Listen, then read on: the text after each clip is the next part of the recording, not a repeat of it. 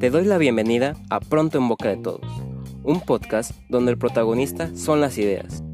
En cada capítulo te hablaré sobre una idea distinta con el objetivo de expresar todo aquello que se encuentra en mi cabeza y en la de mis invitados. Al final del día, son las ideas las que mueven al mundo y todos tenemos una que compartir. Y es que de algo muy simple pueden hacer algo que esté pronto en boca de todos. Soy Ángel Hernández y te doy la bienvenida a mi mente, a la de las personas que admiro, y a un espacio donde los límites los pone nuestra creatividad. Bienvenidos a este nuevo episodio de Pronto en Boca de Todos, el cual es el último de esta primera temporada. Si quieres saber más acerca de la segunda temporada y los detalles y las ideas que tengo en mente, quédate al final de este episodio. Esta semana quiero hablarte sobre todas aquellas historias que nos contamos para darle más sentido y para darle más importancia, primeramente a nuestra vida y luego a la propia historia que contamos a lo largo de ella, ¿no? Para no sentirnos que estamos en este mundo porque sí, para saber al menos que, o al menos en lo que nos contamos o en lo que creemos, sirve para algo y, y estamos aquí por una misión en específico a veces, si, si lo quieres ver desde un punto de vista espiritual o desde un punto de vista profesional, el que estamos aquí y que nuestra vida tiene que ser vivida para cumplir un propósito que nos hemos puesto. Tengo tres historias. La última es mi favorita, no te spoileo. Pero me gustaría empezar con que el ser humano, y en general yo creo que todos, no podemos soportar la carga de que la existencia como especie y como ser vivo es literalmente, o sea, la importancia de la, de, la existencia del ser humano no vale para nada. Hablando desde un tema universal.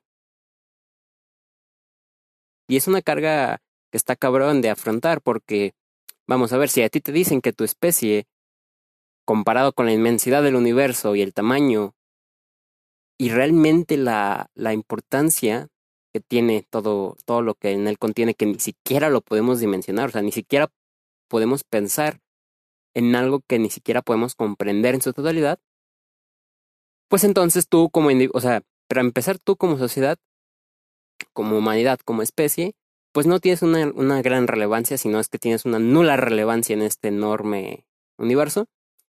Y pues segundo, tú como individuo de esta especie masiva, pues tienes un millón de veces o 7.5 millones de veces menos importancia en este universo, ¿no? Entonces, pues imagínate que alguien viene y te dice, pues es que tú estás aquí y no importas para nada, tu vida no importa. Pues vas a decir, espérate, güey. no, no, no estamos acostumbrados y no, no nos gusta esa idea. Y está bien que no nos guste, porque, te repito, hay veces que hay que contarnos historias y hay que contarnos muchas veces, en parte de esas historias, mentiras, para darle un sentido a lo que estamos haciendo día con día. Creo que sí tenemos importancia personal. Y esa importancia personal la va a definir precisamente la historia que te cuentes todos los días. Si te levantas de la cama y tu relevancia como persona y, y en la, no nomás para, para hacia contigo mismo, sino para la familia, para la sociedad, para tus relaciones cercanas, si tú crees que tu importancia es nula, si crees que eres un, o sea, si todo el tiempo crees que eres un fracasado, que si tú no estuvieras no habría ninguna diferencia, pues efectivamente así va a ser, porque es la historia que te estás contando y, y no hay otra forma, o sea. Ahora sí que si el narrador lo dice, pues es, hay, hay poco que el espectador pueda hacer. Entonces, menciono esta historia porque aunque es cierto que no tenemos ninguna importancia, estoy consciente que es verlo desde un punto de vista muy técnico y tal vez científico, ¿no? Pero desde un punto de vista personal y dejando de pensar en todo ese universo y todas esas cosas que muchas veces nunca pensamos a lo largo de nuestra vida, menciono esta historia porque creo que es muy importante que nos contemos una buena historia hacia con nosotros mismos. Ojo, evitar contar mentiras primero hacia uno, con, hacia uno mismo y luego hacia los demás. Pero en medida de lo que sea posible, ¿por qué no contarnos un buen papel de protagonista hacia nosotros? ¿Por qué no ponernos en la cima de algo? Creo que es más divertido siempre ser el protagonista que ser un espectador. Habrá quien me diga que no, habrá que, oye, no, a mí me gusta más ser espectador que protagonista. Es válido, pero también el espectador tiene mucha importancia. Entonces, para darme a entender, menciono esa historia por la gran, la gran, em, vamos, otra vez lo he dicho muchas veces, pero la gran importancia y la gran relevancia que tiene el contarnos la historia que vamos a vivir a lo largo de nuestra vida. Por ejemplo, de niño, yo me contaba la historia de que yo iba, yo quería ser eh, astronauta. Y así como yo creo que muchos, una gran cantidad de niños en, en, el, en el planeta. A lo mejor tú de niño te cuentas la historia de que quieres ser bombero, de que quieres ser policía, de que quieres ser maestro. A lo mejor eres un niño más raro y te cuentas la historia de que quieres ser abogado o alguna cosa más elaborada. Pero al final de cuentas te estás poniendo, sin pensarlo y sin darte cuenta, una historia. Estás diciendo, yo, ahorita morro lleno de chamoy de 9, 10 años, sin preocupaciones en la vida más que ver las caricaturas y que no me peguen una chinga por manchar el uniforme, la historia que he decidido vivir en este mismo momento que estoy viendo a los Rugrats en la televisión o que estoy viendo a Chabelo, he decidido que mi vida va a tratar sobre la historia de un astronauta. Así de huevos. Es tan sencillo. Ahora, otra cosa es el actuar, que te hablaré de eso más adelante, pero las, las historias y las metas que tú te quieras contar son importantes. Que se cumplan es otra cosa, como te digo. Pero al menos yo, yo, al menos en lo personal, me gusta contar mis historias positivas y me gusta contar mis historias de relevancia donde yo soy importante. A mí no me gusta sentirme espectador. Te digo, es muy válido eh, que a otras personas les guste más ese rol. A mí en lo personal no. Entonces constantemente me quiero contar historias donde yo estoy consiguiendo, bajo mis estándares, un éxito. Donde, por ejemplo, si estoy participando en un proyecto, pues no lo voy a hacer simplemente por hacerlo o por estar observando, lo voy a hacer desde un punto de vista energético y donde realmente yo pueda hacer la diferencia. Y ahí es donde me estoy contando esa historia de protagonista que tanto te menciono. Después, eh, vamos a, a pasar a la acción, ¿no? Hay otra historia que se repite y en esa sí no estoy de acuerdo, aquí empezamos en las en el terreno de las que para mí son mentiras. Esta mentira que te voy a contar no es tan peligrosa como la última. Pero bueno, esta historia es la historia de la atracción o del destino que todo mundo se cuenta todos los días durante casi toda su vida. No, bueno, si no todo el mundo, gran parte del mundo. Y es que es esta idea de que para darle respuesta a cosas que nos suceden, es porque así tenía que ser. Desde un punto de vista más religioso, es porque Dios así lo quiso. ¿Sabes? Al momento de que un individuo no tiene respuesta a algo, tiende a darle tiende a darle esta adjudicarlo, si no es algo divino, algo que no entiende.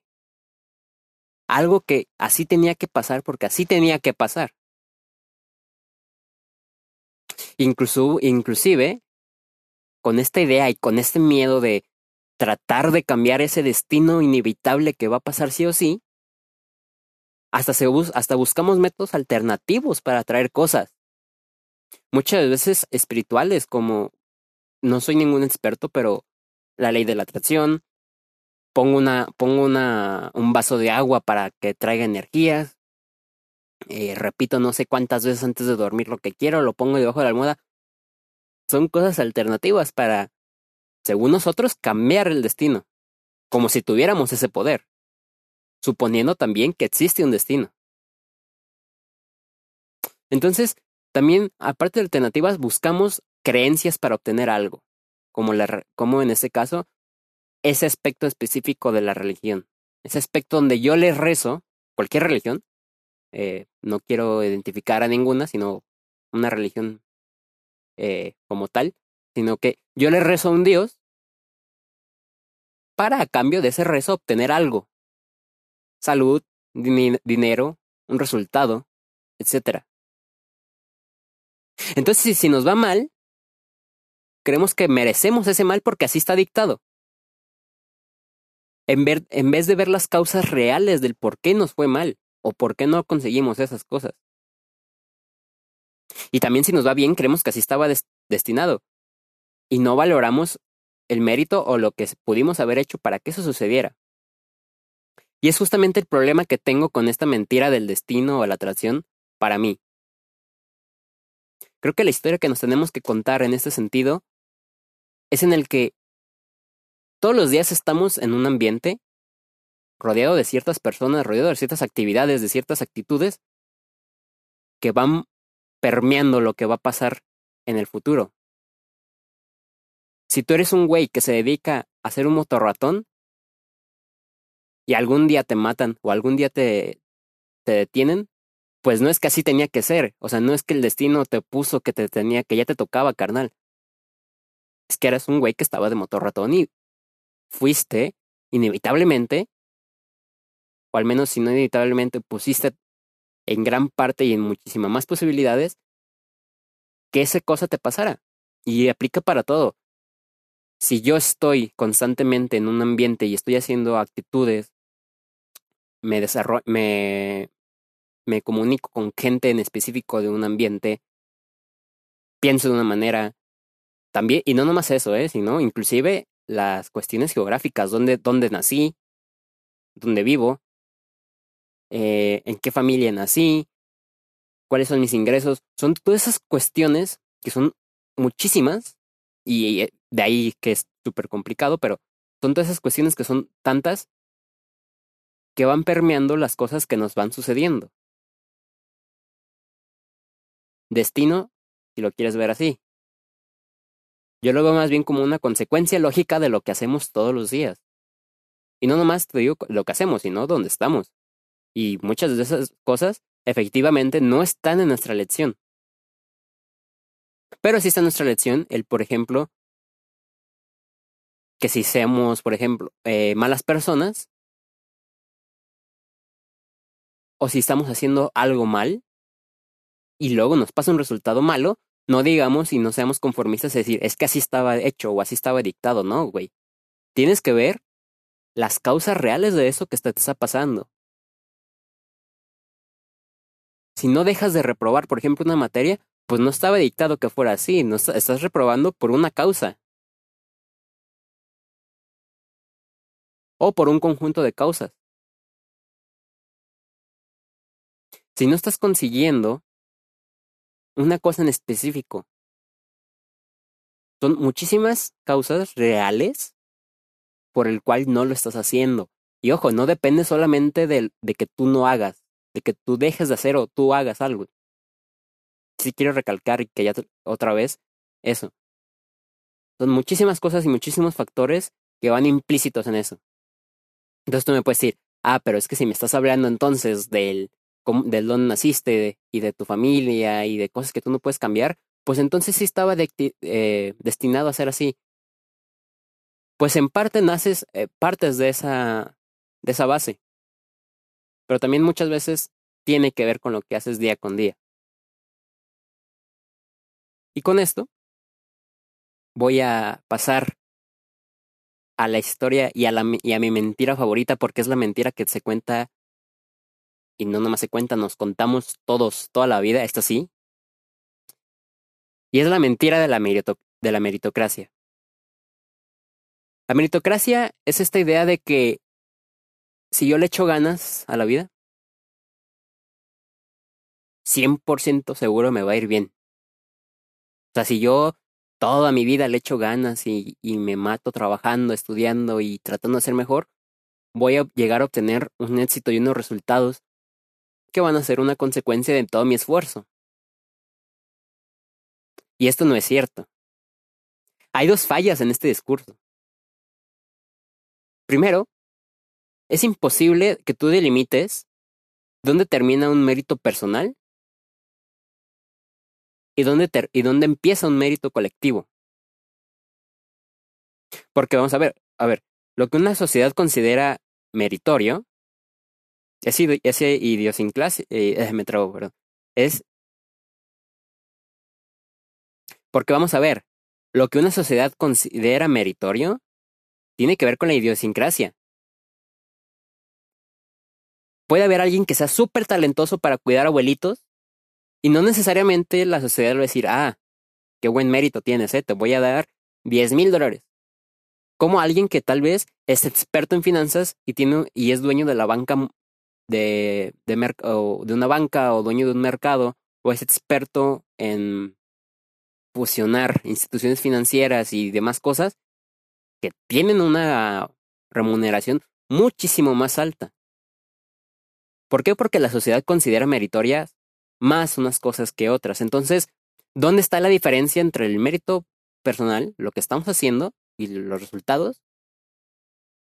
Y dónde, o sea, ¿dónde termina eso y dónde empieza lo que la sociedad marca como mérito y como resultado realmente de esfuerzo y además como esfuerzo válido, porque para una sociedad no todos los esfuerzos son válidos.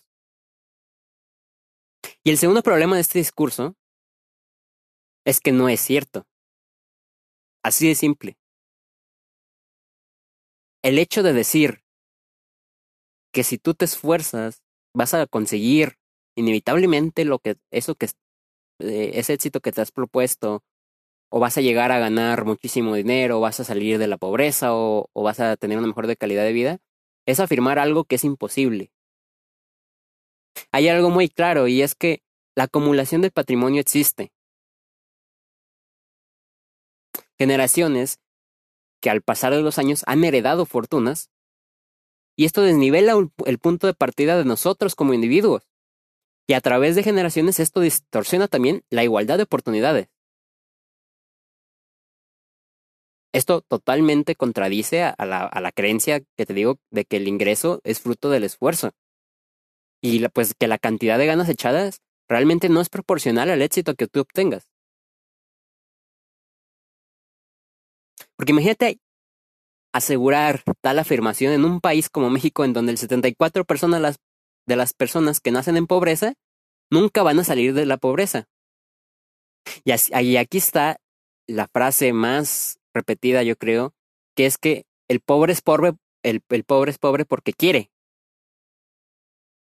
Pues tú pregúntale a una persona que come una vez al día si le va bien, que tal vez una vez al mes y con suerte come carne. Si está en esas condiciones de vida porque quiere, pues absolutamente nadie quiere ser pobre y nadie quiere vivir en la carencia esa idea tan enferma de decir, es que esas personas no salen de ser jodidas, no salen de ser pobres, porque es con esas palabras, porque no le echan ganas a la vida. Pues imagínate, hay personas que le han echado ganas a su vida todo el tiempo, 24/7, deja tú, para obtener un resultado o para tener éxito, le echan ganas para poder sobrevivir. Y en contraparte, no quiero, tampoco estoy diciendo que una persona eh, rica o adinerada no trabaje y no se esfuerce. Por supuesto que sí. Muchísima gente eh, rica trabaja y se esfuerza. Ahora sí que ser, ser rico es caro, pero ser rico paga. Así como ser pobre también es caro, pero ser pobre no paga. Ser pobre mata. Entonces, este mito, además de ser falso, es injusto, ¿sabes? pues creo que acepta una diferencia de ingresos y esa diferencia de ingresos ya es sistemática. Ignora el privilegio. Piensa que la distribución es de forma aleatoria a través de, de esfuerzo, cuando en realidad es acumulativa.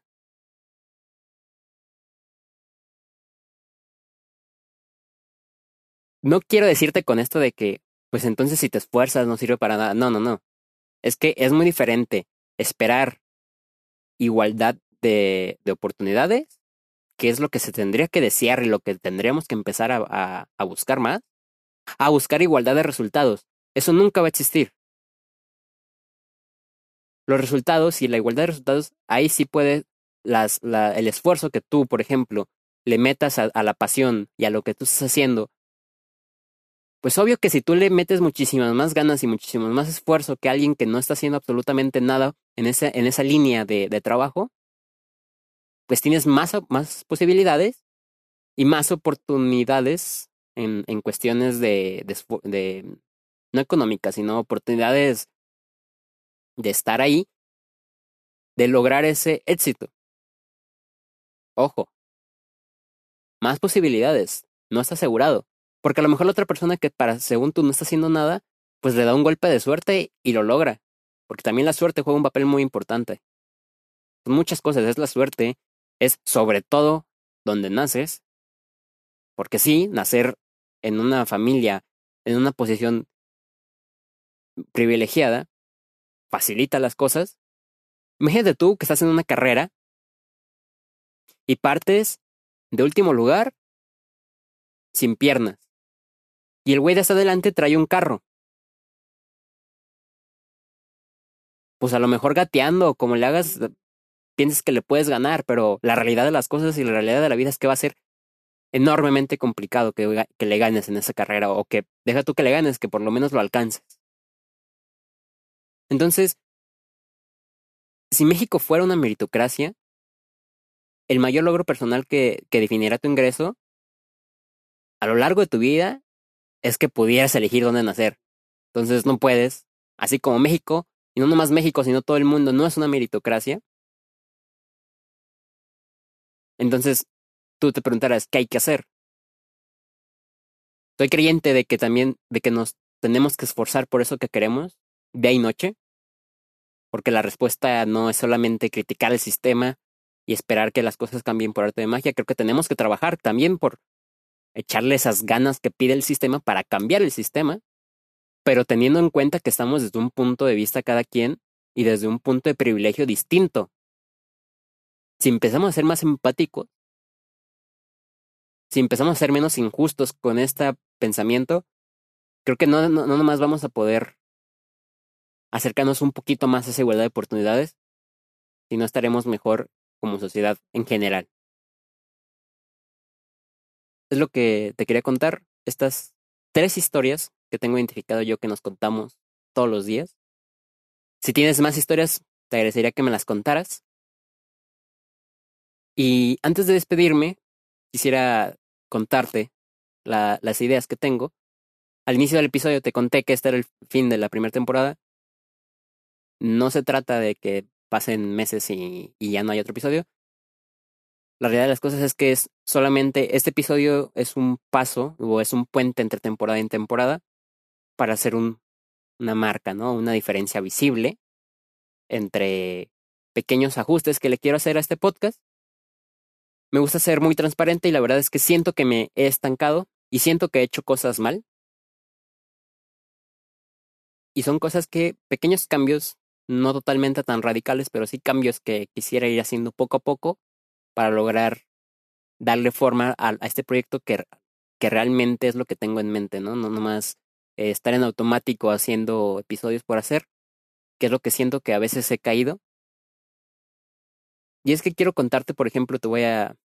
Déjame explicarte algunas cositas que quiero agregar, y es que quiero contarte no nomás opiniones, porque a lo largo de, este, de estos 20 episodios ya que, que, que te he contado, muchas veces yo me siento y, te cuento opiniones como una plática entre tú que me escuchas y, yo, y también, claro, la, las entrevistas y las pláticas que hago con mis invitados, pero además de opiniones, quiero empezar a hacer más énfasis en contarte historias, porque creo que ahí está la carnita y, y, lo realmente provechoso, no nomás la opinión, sino una historia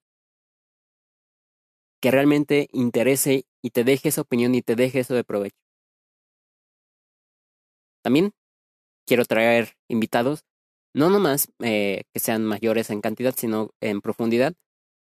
He estado encantado con todos los invitados y con todas las pláticas que he tenido eh, en esta temporada, pero sí quisiera hacer un cambio a unas conversaciones un poco más profundas en cuestión de, de la temática o, de las historias que te van a contar. Y además, volviendo a las raíces, como lo he dicho desde el primer episodio, quiero que esto no nomás sea un medio en el que yo suelto cosas y ya está, sino que quiero que sea una plataforma de motivación, de apoyo y de conexión. A lo largo de estas semanas me han llegado mensajes en, en mi WhatsApp personal donde me han dicho que gente ha hecho o ha empezado sus cosas, sus proyectos, gracias a algo que escucharon aquí y eso no hay nada que me llene más de felicidad que eso, porque al final de cuentas es la meta de este programa y de este podcast.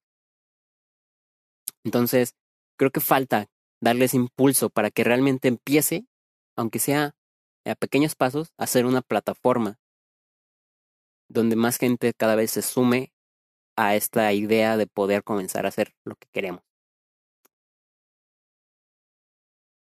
Todo esto, ¿no? Para crear mayor interacción entre tú que me escuchas y yo, más contenido y sobre todo una comunidad que sea provechosa. Sin más, con esto te despido y también despido esta temporada, esperándote ver la segunda temporada que saldrá seguramente muy pronto